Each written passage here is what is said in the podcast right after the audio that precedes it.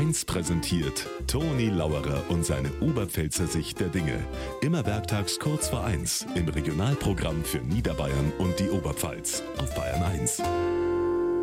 Der Gescheiter ist er nicht, mein Enkel, aber ziemlich originell, hat mir gestern ein Bekannter erzählt, sage ich, wieso? Originell? Ja, in der Grundschule haben's Deutsch gehabt. Dann haben's über typische deutsche Vorsilben geredet.